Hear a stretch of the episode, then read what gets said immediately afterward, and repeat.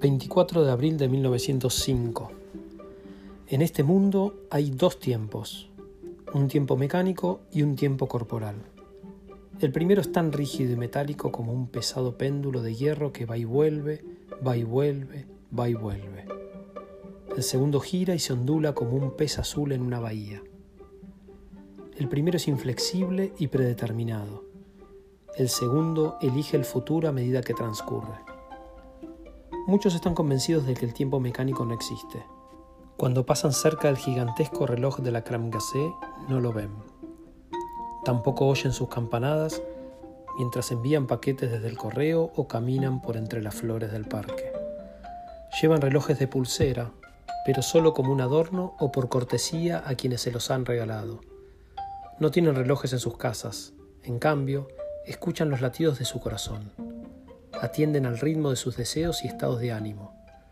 Comen cuando tienen hambre, acuden a su trabajo en la sombrerería o en la farmacia cuando despiertan, hacen el amor a todas horas. Estas personas se ríen de la idea de un tiempo mecánico. Saben que el tiempo se mueve a saltos y sacudidas.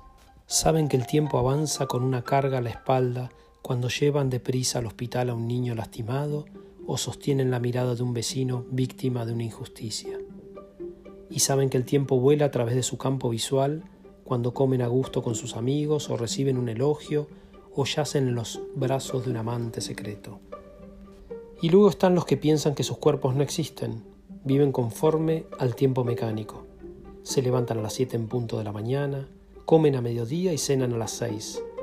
Llegan a sus apartamentos a cierta hora precisa que marca el reloj.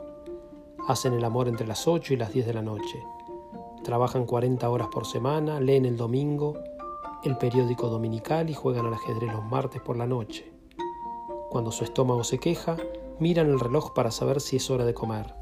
Cuando se distraen durante un concierto, miran el reloj para saber a qué hora volverán a casa. Saben que el cuerpo no es obra de una magia desatada, sino un conjunto de materias químicas, tejidos e impulsos nerviosos. Los pensamientos solo son chispas eléctricas en el cerebro, la excitación sexual es la afluencia de ciertas sustancias químicas a ciertas terminaciones nerviosas.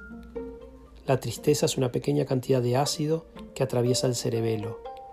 En suma, el cuerpo es una máquina sujeta a las mismas leyes de la electricidad y la mecánica que un electrón o un reloj. Por esta razón, debe conversarse con el cuerpo en el idioma de la física, y si el cuerpo habla, solo es en el lenguaje de las palancas y las fuerzas.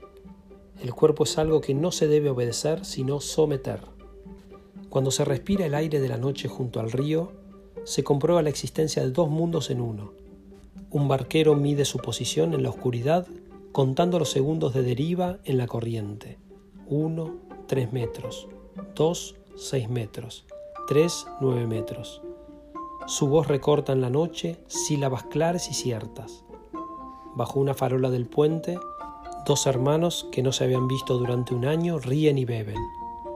La campana de la catedral tañe diez veces. Segundos más tarde, las luces de los apartamentos se extinguen como una respuesta perfectamente mecanizadas como las deducciones de la geometría de Euclides.